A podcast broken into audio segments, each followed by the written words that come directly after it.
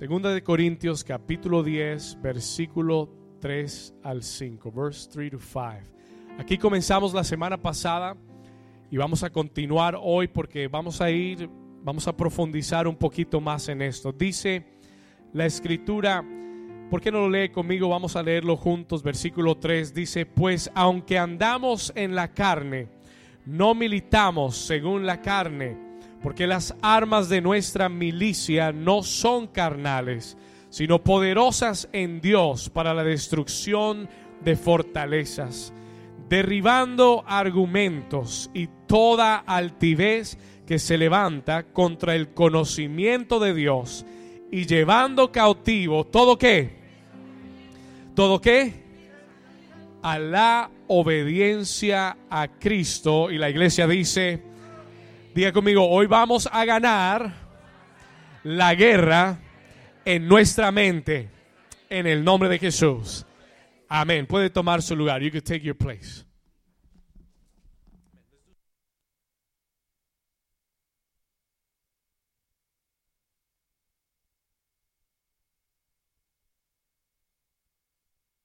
Amén. Muy bien, la semana pasada comenzamos a aprender acerca de la guerra en nuestra mente y cómo ganar, how to win, cómo ganar la guerra en nuestra mente. ¿Cuántos se han dado cuenta que todos los días hay una batalla en nuestra mente?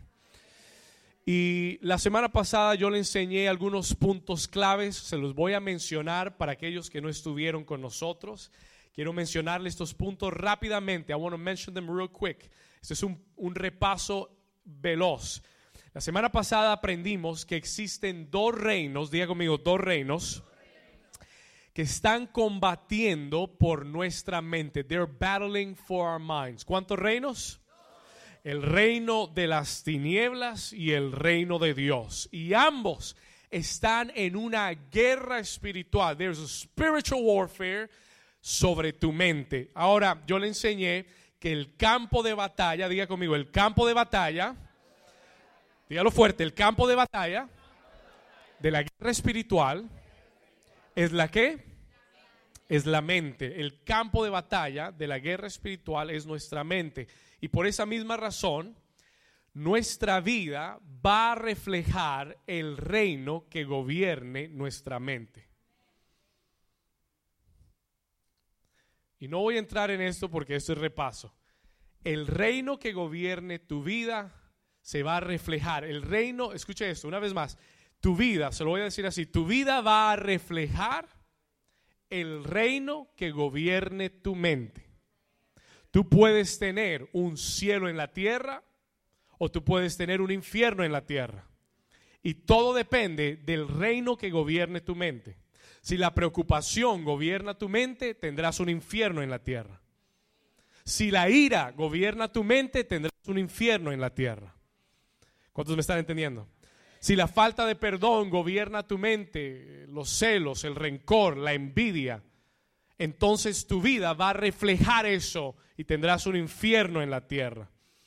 Y de la misma forma, cuando tu mente es gobernada por los pensamientos de Dios, tú puedes tener un cielo en la tierra. Tu casa puede ser un cielo. ¿Cuántos dicen amén? ¿Cuántos quieren que su casa sea un cielo? Que su familia sea un cielo. Que usted llegue a su casa y diga, wow, qué, qué rico que estoy en casa.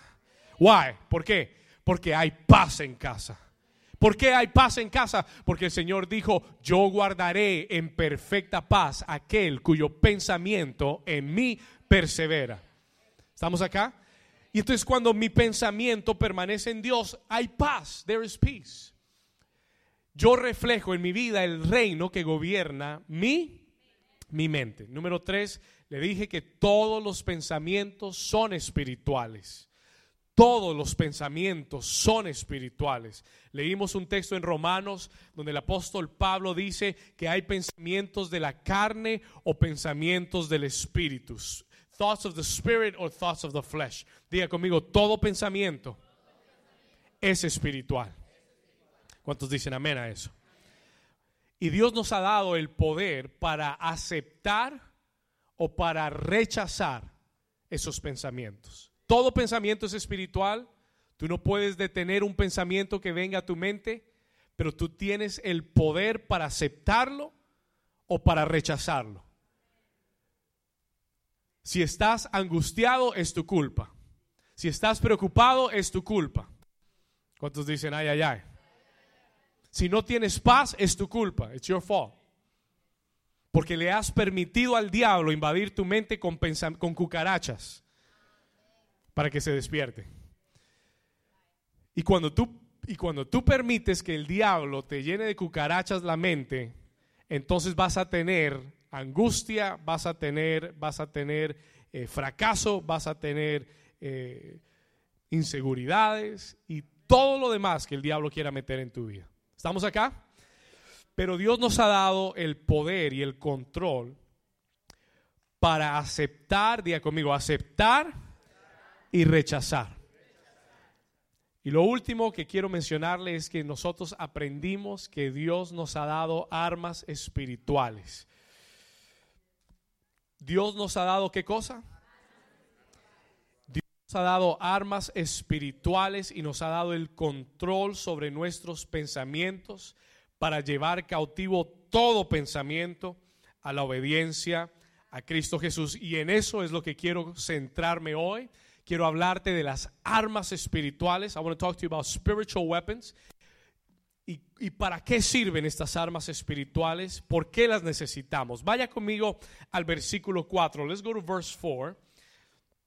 O, o leamos desde el 3. Comencemos ahí. Dice el versículo 3, pues aunque andamos en la carne, aunque, te, aunque andamos en este cuerpo natural y tenemos una vida natural, dice, no militamos, nuestra guerra no es según la carne. Versículo 4, porque las armas de nuestra milicia no son qué. Diga conmigo, mis armas no son carnales. Escuche bien, dice, porque las armas de nuestra milicia no son carnales. En la guerra espiritual, escuche esto, cuando usted está hablando de enfrentar poderes de las tinieblas, poderes del enemigo que quieren destruir tu vida, que quieren que tú tengas un infierno en tu vida, cuando hablamos de enfrentar esos poderes, no existe una sola arma natural capaz de poder destruir al enemigo. ¿Cuántos me están entendiendo? Y no estoy hablando de armas de fuego. Estoy hablando de que muchas veces tú y yo implementamos armas carnales para tratar de solucionar problemas espirituales. Alguien que se despierte y diga amén. Se lo voy a repetir otra vez. Muchas veces, aún siendo creyentes, nosotros tratamos de usar armas naturales para solucionar problemas que son espirituales y que la única forma que se van a poder solucionar son a través de armas espirituales. Hay gente que usa sus armas carnales, como qué, pastor? Hay armas carnales, como hay, gente que usa eh, la manipulación. Esto se va a poner muy callado hoy.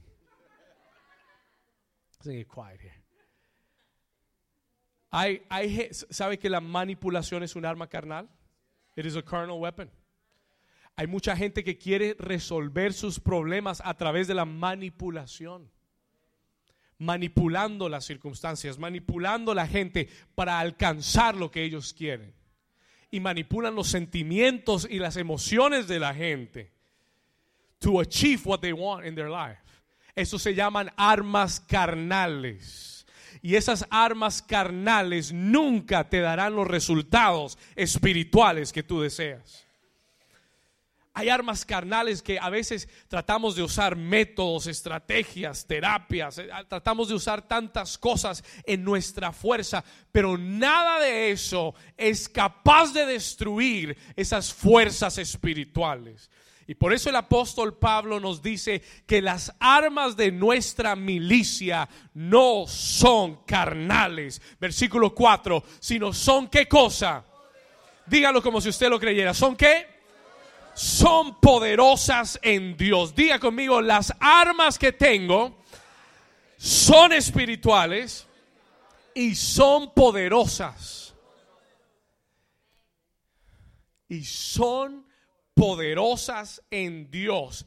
Y esta palabra poderosas quiere decir que las armas que Dios nos ha dado son lo suficientemente fuertes para destruir cualquier obra del enemigo. Escuche esto, listen to this. Y yo quiero que esto, yo quiero que esto entre en tu espíritu. Yo no sé qué clase de batallas tú estás luchando hoy. I don't know what type of battles you're fighting. Sí sé una cosa, todos estamos luchando una batalla. Como pastor de esta iglesia, nadie sabe eso mejor que yo. Porque yo hablo con las personas y entiendo y escucho y oigo sus batallas y sus luchas. I hear their battles and their fights. Y le voy a garantizar algo. Todos en este lugar están luchando una batalla. We're all fighting a battle. Por eso el apóstol Pedro dice, dice, dice que no nos sintamos solos, que no nos sintamos como que cosa extraña nos ha sobrevenido, sabiendo que estos mismos padecimientos se van revelando nuestros hermanos alrededor del mundo. ¿Entienden lo que eso quiere decir? Eso quiere decir que tu hermano a tu lado también está pasando una batalla. Eso quiere decir que cada uno de nosotros tiene una batalla diferente pero todos estamos luchando una batalla. Alguien dice amén. Pero lo importante y la clave de esto es que usted entienda que cualquiera sea tu batalla, es hora, y el Señor te está diciendo esto hoy, es hora de que tú dejes tus armas naturales a un lado. Es hora de que tú dejes de pensar cómo tú lo vas a solucionar. Y es momento de que tú comiences a tomar las armas que el Señor te ha dejado disponibles, porque solo esas armas van a darte la victoria en la batalla que tú tienes. Alguien le dice, gracias Señor. Alguien le da un aplauso de fe a Dios, de agradecimiento. Que le diga al Señor, Señor, gracias porque tú me has dado armas poderosas. Vamos, dígale, dígale un momento, dígale, Señor, gracias porque me has dado armas poderosas. Lo suficientemente fuertes para vencer cualquier enfermedad. Lo suficientemente fuertes para vencer cualquier crisis económica. ¿Alguien dice amén? Lo suficientemente fuertes para tener paz en medio de cualquier adversidad. Lo suficientemente fuertes para ver restauración en tus hijos para ver tus hijos venir al Señor. Lo suficientemente fuertes para vencer cualquier ataque de las tinieblas.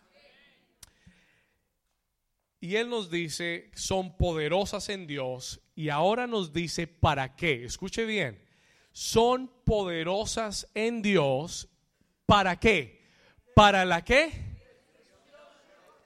Vamos, léalo conmigo. ¿Para la qué? Anote esto, por favor, porque el apóstol Pablo apunta a algo muy específico. Y él dice, nuestras armas espirituales son poderosas y capaces de destruir fortalezas. Y hoy quiero hablarle acerca de fortalezas. And I want to talk to you about strongholds. Por favor, anote esta palabra, fortalezas. Dice destrucción de fortalezas y el versículo 5 dice para derribar qué cosa? Versículo 5, para derribar qué? Argumentos. Y yo quiero que usted haga un paréntesis en la palabra argumentos y escriba esto. Esa palabra argumentos también es la palabra imaginaciones. Y yo siento que tengo que detenerme ahí. I have to stop there for a moment. Porque es que una de las armas del enemigo más fuertes en contra de tu vida es proyectarte imaginaciones. El diablo es un productor de cine y vende películas de terror. ¿Cuántos están acá? ¿Cuántos les gustan las películas de terror? Arrepiéntase. Escúcheme bien, listen to me. el diablo vende películas. Y él te muestra un corto, he shows you a teaser. Y él deja que eso corra en tu mente y que tú te hagas una película de algo que no ha pasado y que esas imaginaciones gobiernen tu vida y te controlen. Y hay mucho cristiano derrotado, no porque el diablo lo tiene, lo, tiene derrotado, hay mucho cristiano derrotado porque tiene una imaginación de derrota en su mente. No ha pasado nada, pero ya él cree que está vencido. No ha pasado nada aún, pero él cree que lo que está, que lo que está pensando va a suceder. Y déjeme hacerle un paréntesis para decirle que el único poder que el diablo tiene sobre tu vida es las mentiras que tú le crees. Sí, la Biblia declara, eh, eh, en el, en el libro de Gálatas y en el libro de Efesios, la Biblia declara que Satanás fue vencido. En Colosenses también dice que, que, Cristo exhibió públicamente a Satanás y todos los principados y potestades, triunfando sobre ellos en la cruz del Calvario. ¿Cuántos de ustedes creen que ya Jesús derrotó a Satanás en la cruz del Calvario? Déjeme decirle algo. Satanás ya está vencido. Se lo voy a repetir hasta que esto entre en su corazón. Escúcheme bien. La Biblia no dice que Jesús va a vencer a Satanás. La Biblia no declara que un día, no, la Biblia declara que un día Satanás va a ser eliminado por siempre. Eso es lo que declara. Que un día Satanás va a ser echado en el lago de fuego y de ahí nunca más va a salir. Pero la Biblia declara que Satanás ya fue derrotado.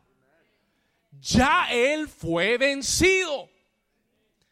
El libro de Isaías dice que un día tú y yo y los reyes de la tierra mirarán a Satanás y lo vamos a mirar en la cara y vamos a preguntarnos y vamos a decir, ¿este era el que atormentaba a las naciones?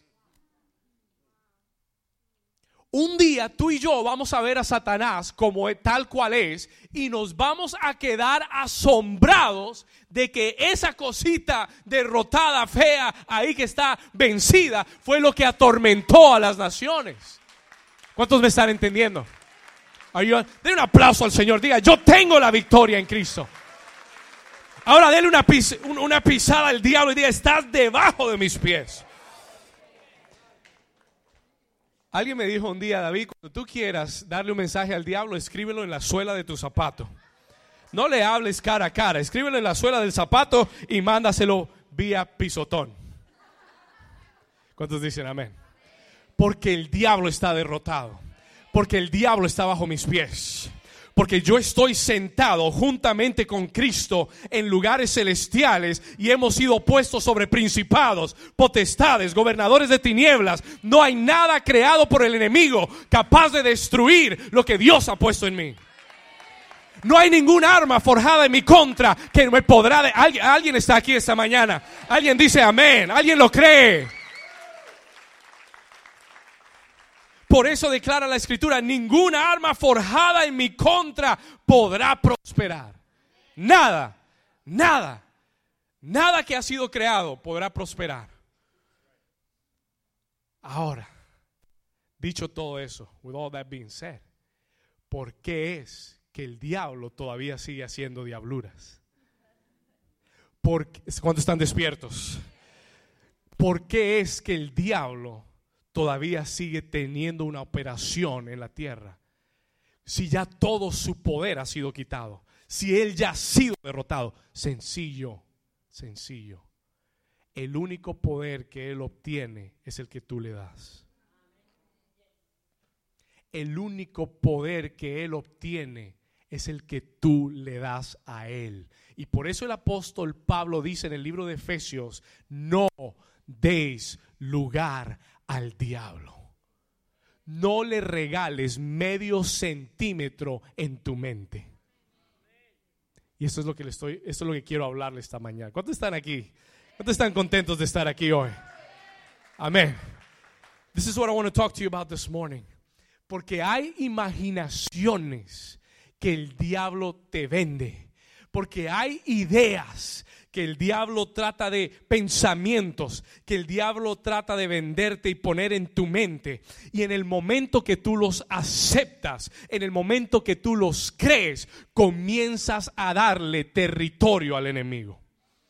Si ese pensamiento en tu mente no proviene de Dios, entonces el enemigo lo va a usar para crear una separación en tu vida, para levantar una fortaleza. Y quiero hablar de lo que es una fortaleza. Por favor, anote esto. Quiero hablarle de fortalezas hoy. I want to talk to you about strongholds today.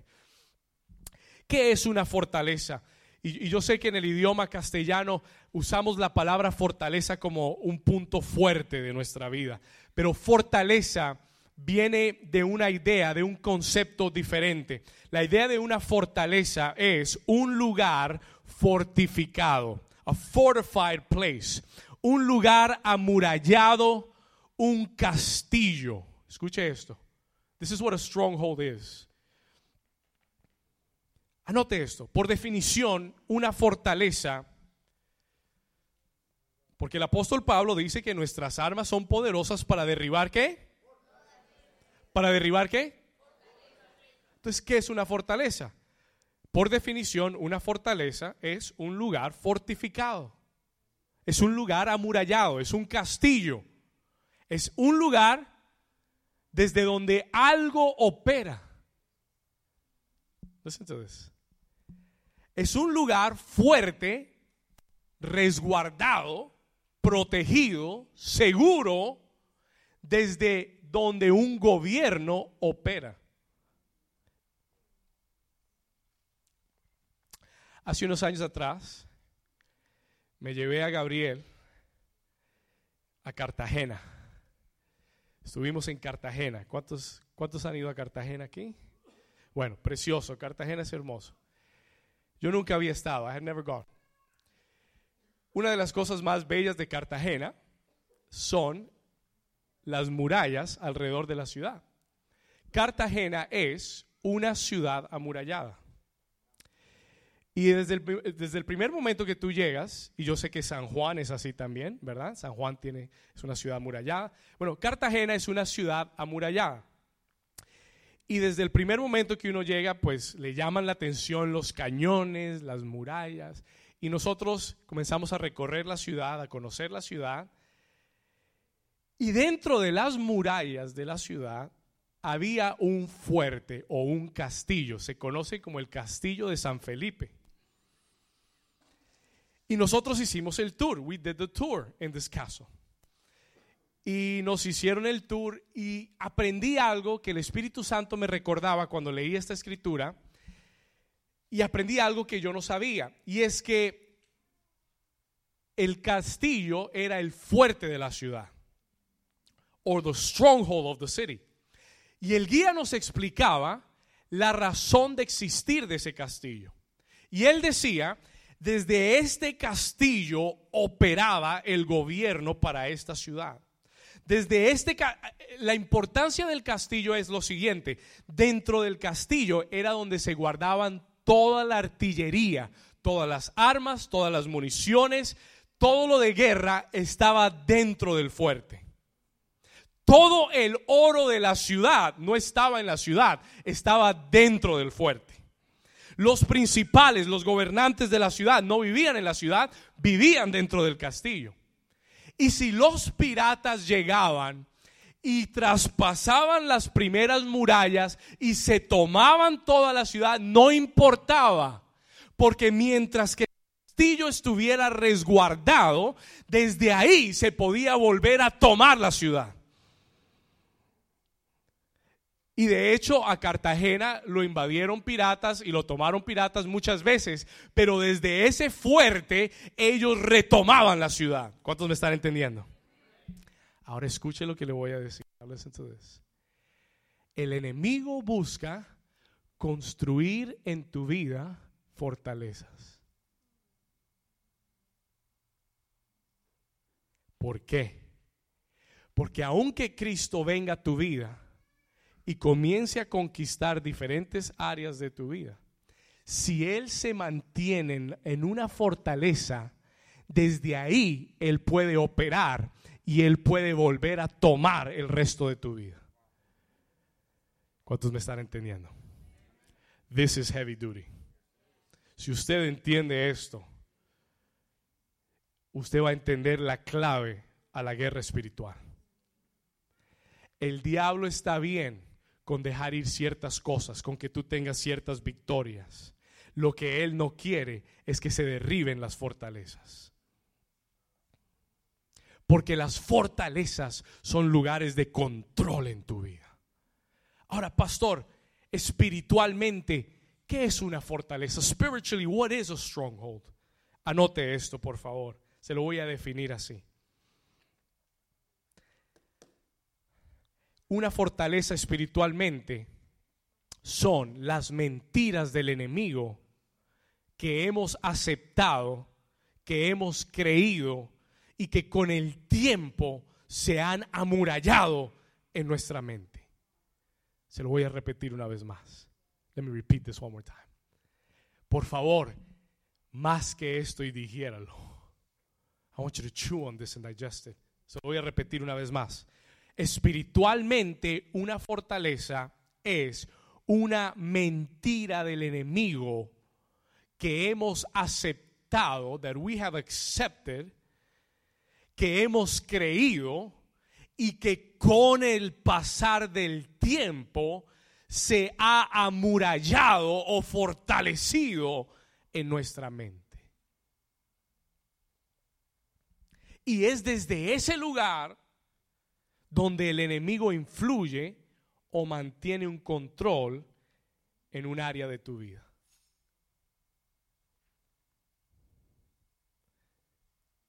¿Cuántos están entendiendo?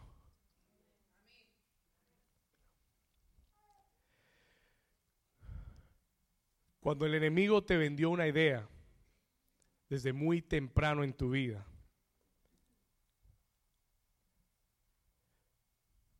te dijo tú no sirves para nada.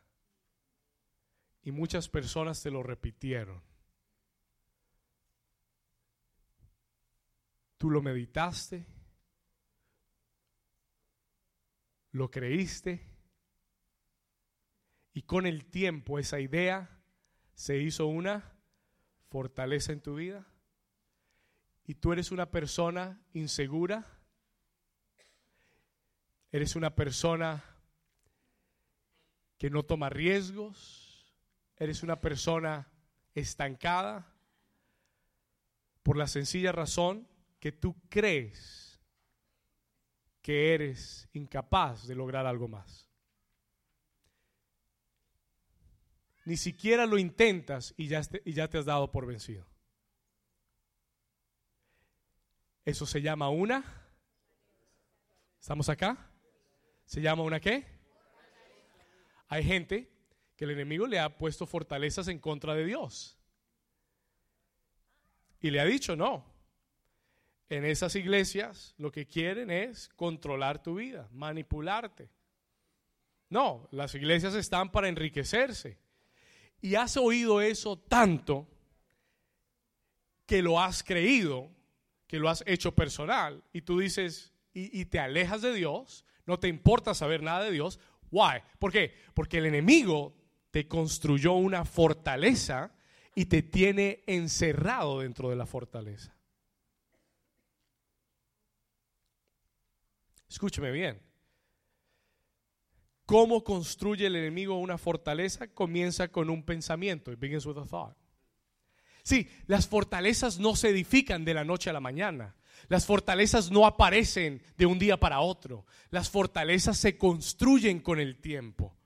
El tiempo, el, haber creído una mentira. No, nadie me quiere, no, nadie, nadie me apoya, nadie, nadie le importo, estoy solo. Y tú meditas y lo piensas y lo repites y lo crees y lo crees y lo dices y lo repites y se lo dices a otros y, y oras diciendo, ¿por qué estoy solo? ¿Qué revela eso? What does that? Pregunta, ¿es eso una verdad? ¿Es eso una realidad? ¿Es eso lo que Dios dice en su palabra acerca de tu vida? Y si yo pienso de esa forma, revela que un día acepté una mentira y esa mentira con el tiempo se hizo fuerte y ahora yo pienso que esa es una realidad. Hay muchas personas en este lugar viviendo una mentira que el diablo les vendió.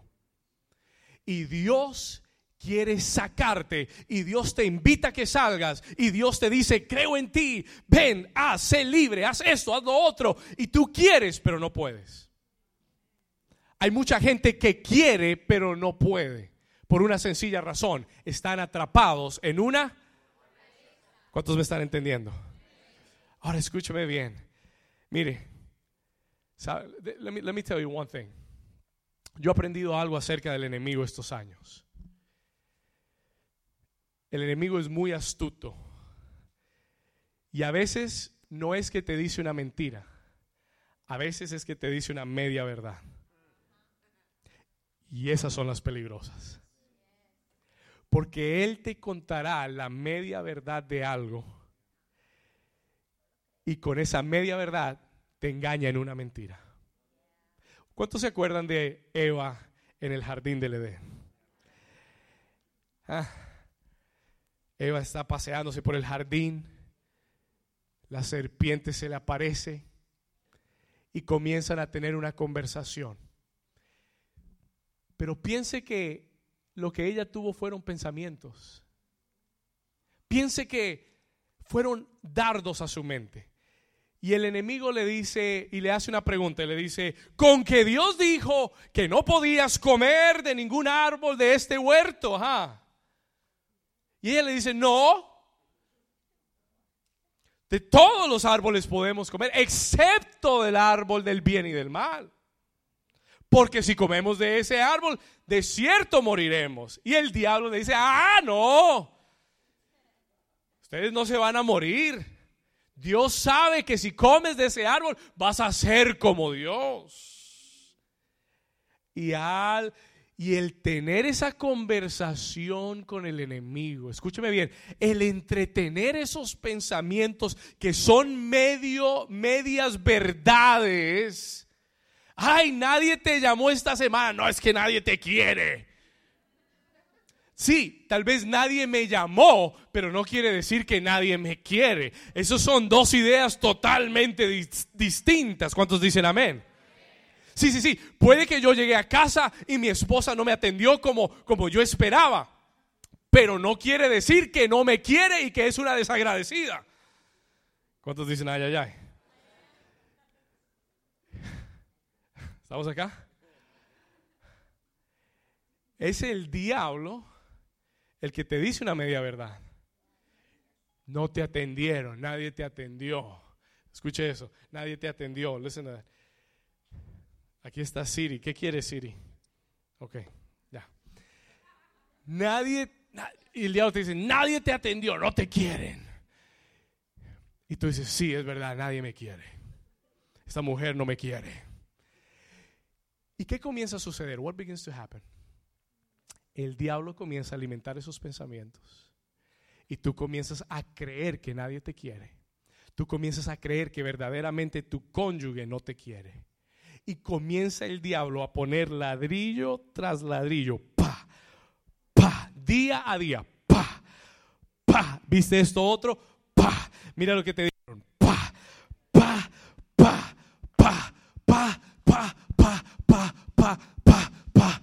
Y cuando te levantaste unos meses después, abriste los ojos. Y había un gran, una gran distancia entre, entre ti y tus hijos, entre ti y tu iglesia, tu pastor. Porque esto, esto sucede aquí también. No, el pastor no me saludó, el pastor no me aprecia. Me pasó por el frente y no me dio un abrazo hoy. Pastor, esta semana no me escribió un mensaje, no me llamó. Y el diablo te dice, el pastor no te saludó, el pastor no te quiere. o tú no eres importante en esta iglesia. Y tú te fuiste con esa idea. You went with that thought. Y dejaste que el diablo comenzara a construir una muralla. You let them begin to build a wall. Y cuando abriste los ojos, estabas del otro lado. Y el pastor viene y te llama. Yo llamé a alguien esta semana y le pregunté, ¿qué pasó? Te extraño, te extrañamos. What happened to you? Te fuiste y no me dijiste nada. No, yo pensé que usted estaba bravo conmigo.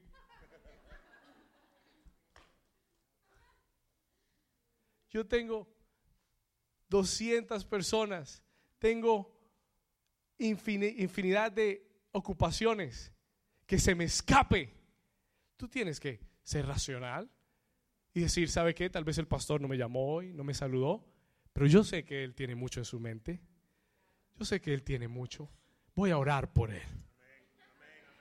Todo lo amable, todo lo puro, todo lo verdadero, todo lo que es de buen nombre. Si algo es digno de alabanza, si hay virtud alguna en esto, den un aplauso fuerte al Señor, vamos.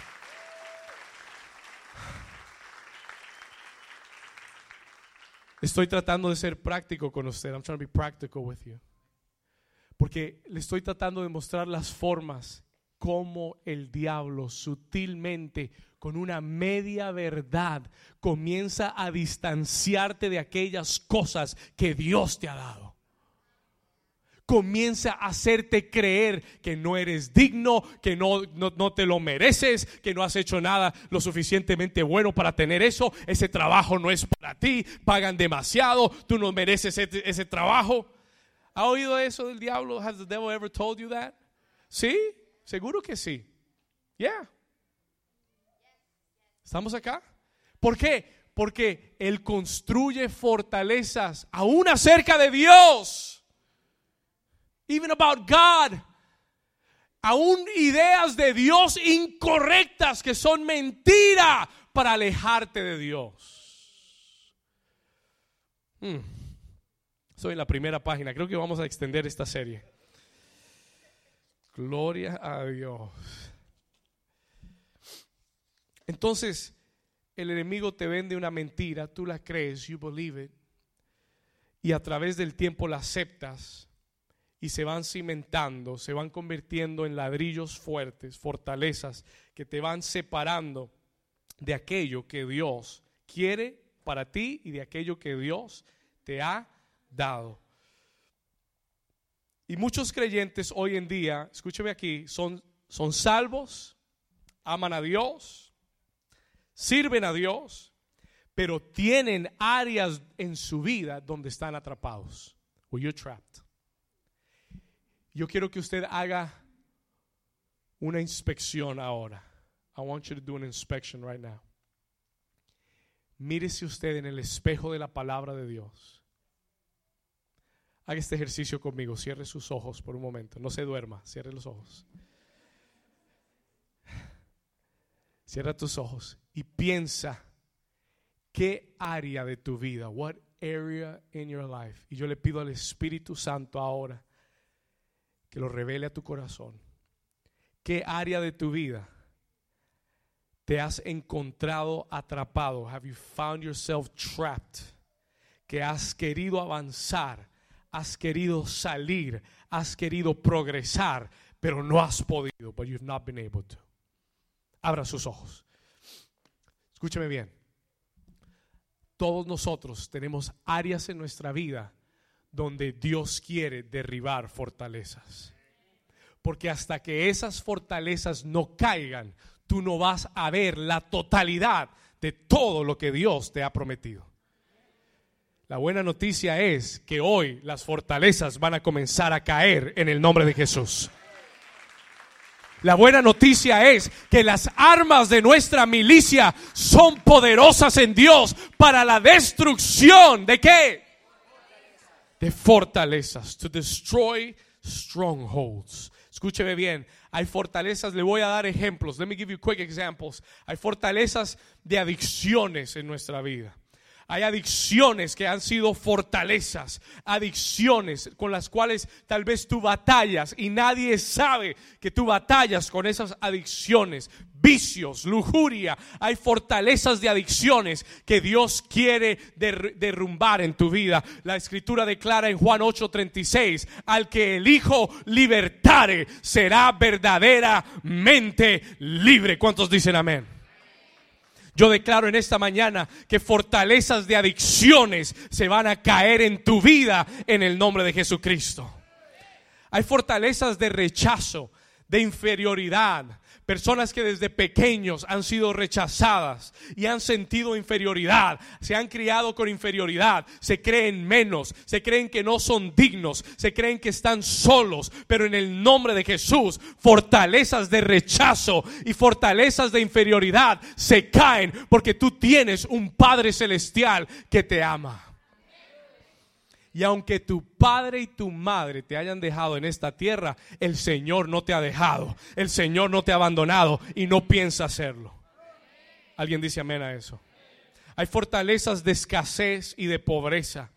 Hay fortalezas que te mantienen en escasez, que hacen que, que no creas que eres capaz, que no te sientas digno, que mires las imposibilidades más de lo que Dios puede hacer en tu vida, que ves las cosas muy grandes, muy difíciles para ti. En el nombre de Jesús, fortalezas de escasez se van a caer porque Dios te ha hecho para que seas cabeza y no cola. Dios te ha hecho para que seas próspero, para que heredes la tierra. La tierra es nuestra herencia. Diga conmigo, mi Dios es el dueño del oro y de la plata. ¿Cuántos dicen amén? God wants you to prosper. God wants you to prosper. Dios quiere que, que, estés bien, que tengas todas las cosas en abundancia para que las disfrutes. Tienes que rechazar esas ideas de que no, esto que tengo está bien y que voy a estar así, y que eh, Jesús era humilde, yo voy a ser humilde. Y el diablo te vendió que la humildad es pobreza. La humildad no es pobreza. Diga conmigo, la humildad no es pobreza. No, Señor, eso, eso no lo vendió la iglesia católica. La humildad es pobreza. No, la humildad no es pobreza. Hay gente pobre, orgullosa. Hay pobres más orgullosos que los millonarios de la tierra. ¿Cuántos dicen, ay, ay, ay? Y hay gente con mucho dinero que es muy humilde. La humildad no tiene que ver con cantidad de, ganancia o de esto. La humildad tiene que ver con una condición del corazón. Dios quiere que prosperes. God wants you to prosper. Y yo le estoy creyendo a Dios que New Season será la iglesia más próspera de todo Miami. Yo le estoy creyendo a Dios que aquí Dios levanta empresarios. Yo estoy orando para que tú abras tu propio negocio. Yo estoy orando para que tú seas tu propio jefe. Para que dejes de trabajar para otros, enriquecer a otros y que lo que ganes sea para el reino de Dios. Alguien dé un aplauso que lo crea. Come on, God made you for more. Tú eres, diga conmigo, yo soy cabeza y no cola. Dios te hizo para estar por encima y no por debajo. Tú eres un conquistador. Tú eres un emprendedor. Sal de esa mentalidad de vivir de cheque a cheque. Stop living paycheck to paycheck. Deja de vivir con lo suficiente. Piensa en lo que Dios hará con alguien que le cree a Él. Espérese la próxima semana lo que le voy a predicar. Fortalezas de escasez y de pobreza se tienen que caer en el nombre de Jesús. Fortalezas de depresión, de desánimo, de culpabilidad, de condenación. Gente que vive en la culpa, condenándose. Gente que siempre vive con depresión, que siempre vive en contiendas. Esas fortalezas tienen que caer de tu mente. Tú has sido perdonado, eres un hijo de Dios, has sido restaurado. Él te ha dado un nuevo vestido, ha, ha puesto anillos sobre tus manos, ha puesto calzado en tus pies. Tú eres un hijo del Padre. ¿Alguien dice amén? Fortalezas, de fortalezas relacionales, fortalezas en tus relaciones, que el enemigo te ha vendido la idea incorrecta de tu familia. Oh, hay muchas familias divididas, hermanos con hermanas. Hay muchas familias separadas. ¿Sabe por qué? You know why? Porque el diablo ha construido fortalezas.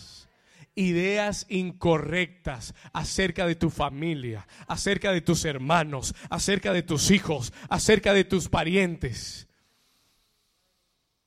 Dios no nos hizo separadores, Dios nos hizo reconciliadores.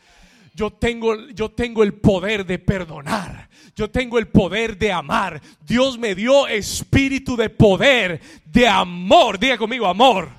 Diga conmigo, yo tengo el poder. Vamos, diga, yo tengo el poder para amar a otros. I have the power to love. El poder de amar en mi vida es más grande que el poder de odiar a otros es más grande de- que el poder de no perdonar a otros. Come on. Es más grande del poder de, de guardar rencor, ira, de ir contando lo que me han hecho. Stop that. Para eso en el nombre de Jesús. Deja de llevar el puntaje, la cuenta de lo que te han hecho. Cancela esa cuenta. Tú tienes el poder para amar. Tú tienes el te dije, tú tienes el poder para amar. Aún a tus enemigos los puedes amar. ¿Alguien dice amén? Sabe, el Señor me enseñó esta lección hace unos hace varios años atrás. Yo estaba comenzando en esto, I was starting. Estaba comenzando en el ministerio y estaba haciendo un trabajo secular para alguien y le trabajé una semana entera de mi tiempo. Y al terminar la semana fui a cobrarle y el tipo me dijo, no, no, no, eh, no tengo la plata ahora, te la doy la próxima semana. Yo dije, no hay problema, está bien. 800 dólares, algo sencillo, hice algo sencillo, me debía 800 dólares. Regresé la próxima semana, me dijo, David, perdóname, no tengo el dinero, eh, pero dame una, una semana más. Ok, no hay problema. Íbamos así, un mes, todavía no me había pagado. Y ya el diablo estaba comenzando a asfixiarme.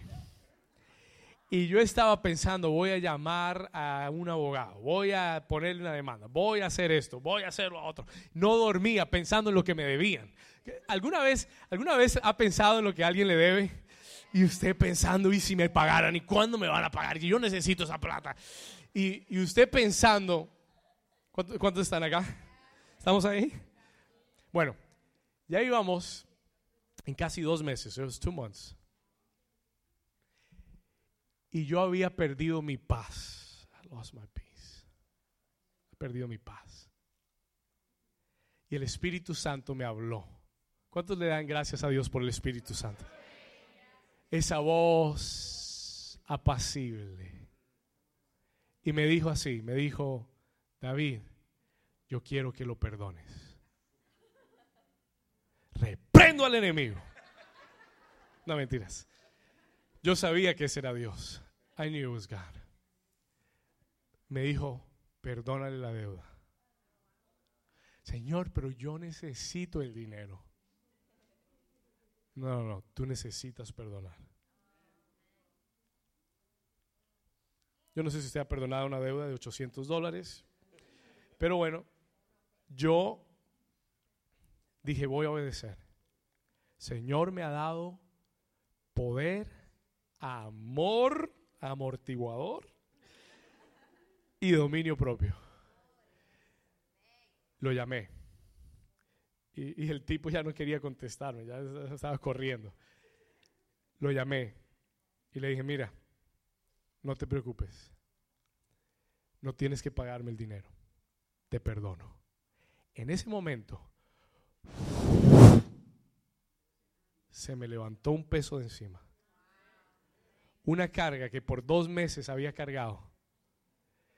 Y el Señor Jesús habló de perdonar a otros y él dijo, perdonar las deudas Porque una ofensa es una deuda. Y tú tienes que aprender a perdonar esas deudas del corazón. Porque esas deudas son más pesadas que las deudas económicas. ¿Cuántos me están entendiendo? Pero Dios te ha dado espíritu de poder, de amor y de dominio propio.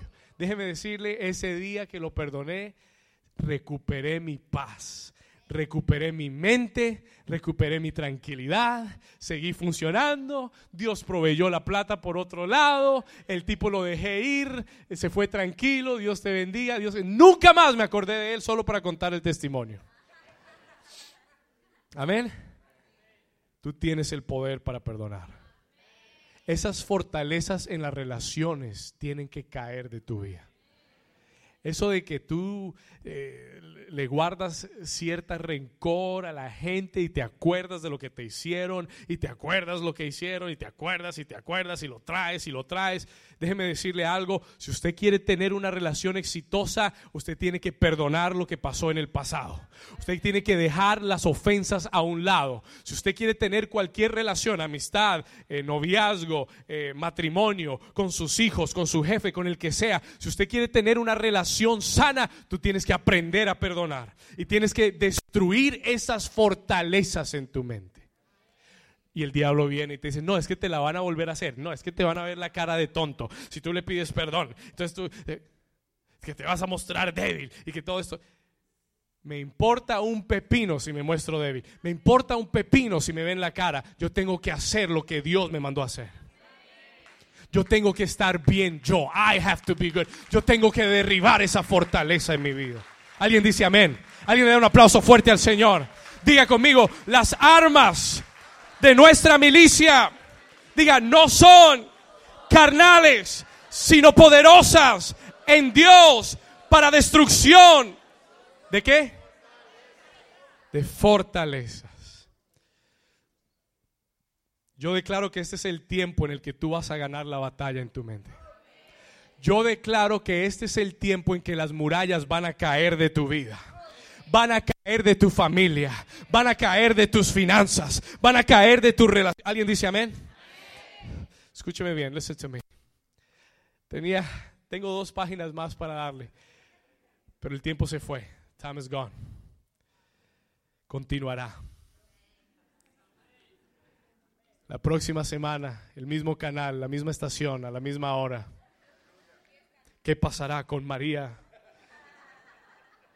¿Finalmente lo aceptará Juan? ¿O eso fue profético? Sin pensar. Escúcheme bien. Escúcheme bien. El apóstol Pablo en el libro de Efesios capítulo 6, en Ephesians chapter 6, él habla acerca de la armadura de Dios. He talks about the armor of God. Voy a decirle dos cosas y voy a terminar. Efesios capítulo 6, él habla de la armadura de Dios. ¿Qué tal si vamos a ir rápido? Let's go there quickly. No estaba en, en mis notas, pero vamos a ir a Efesios 6. ¿Cuántos Dios les ha hablado hoy? ¿Cuántos están contentos que vinieron? Próximo domingo no venga solo, traiga a alguien que reciba esta palabra. Efesios capítulo 6, mire lo que dice acá.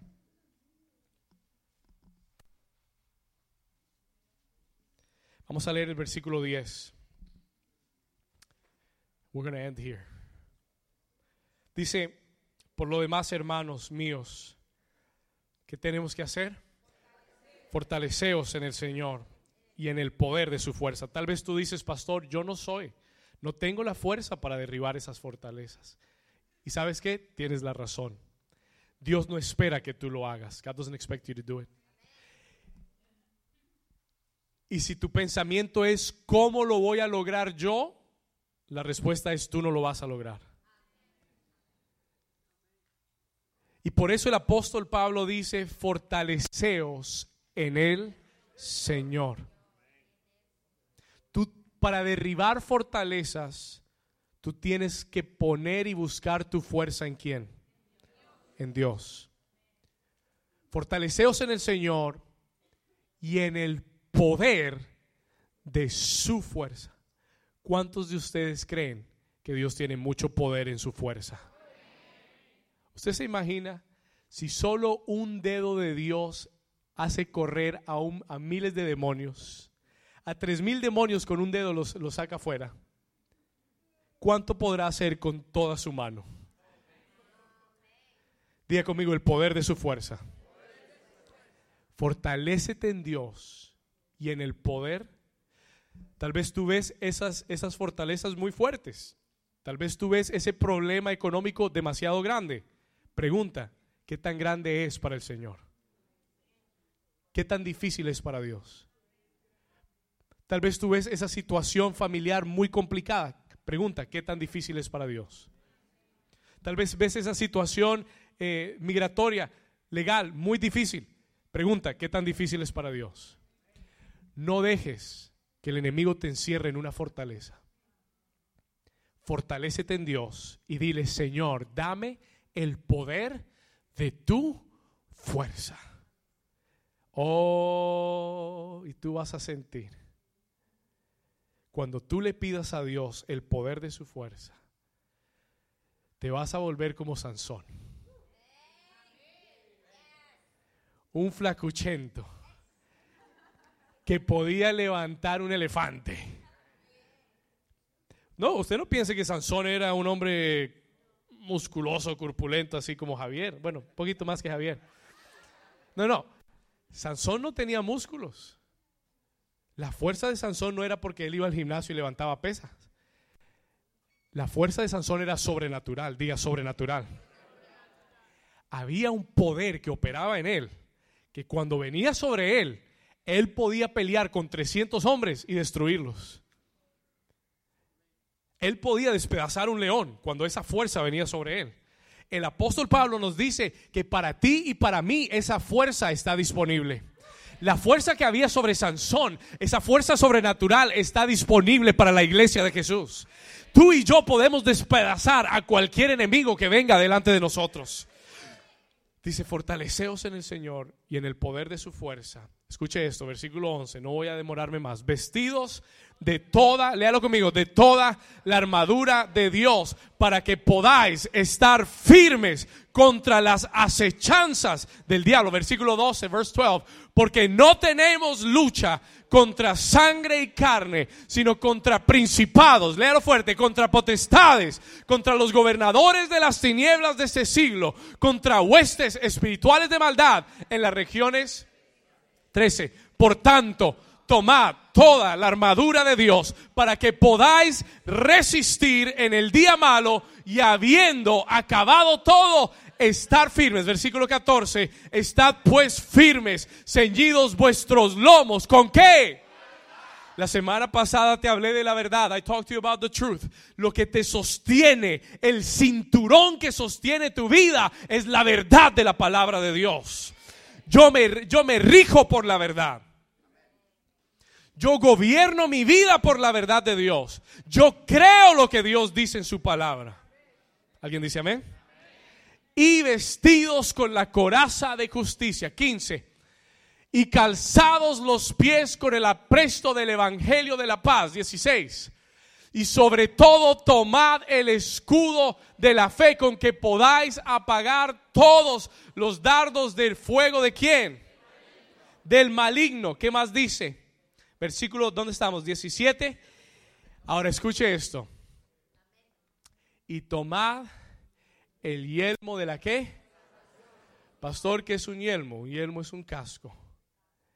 Pregunta, y vamos a terminar acá. ¿Qué protege el casco? La cabeza, nuestra mente. Escuche bien. El Señor te dice hoy, todos los días tú tienes que salir de tu casa con el casco de la salvación puesto que proteja tu mente. ¿Qué quiere decir eso, pastor? Que tú pienses como piensa alguien que está salvo. Tú piensas, you think like someone who is saved. Tú piensas como alguien que tiene salvación en Dios. Tú no piensas con la mente del mundo. Tú no piensas con, con los racionamientos humanos. Tú piensas como alguien que ha sido perdonado, limpiado y redimido por la sangre de Jesús. Tú piensas como alguien que va camino al cielo. Mantén tus pensamientos ahí. Protege tu mente con la cabeza del nuevo hombre, of that new man and that new woman. Y tú vas a ver cómo el enemigo no va a poder penetrar tu mente. Y cuando Él deje de penetrar tu mente, va a perder el espacio en tu vida. Y cuando pierda el espacio en tu vida, tú vas a retomar la fortaleza, tú vas a tomar las armaduras, el armamento, vas a tomar el tesoro y vas a vivir tu mejor vida en Cristo Jesús. Si tú lo crees, dar un aplauso fuerte al Señor. Póngase de pie conmigo en esta mañana.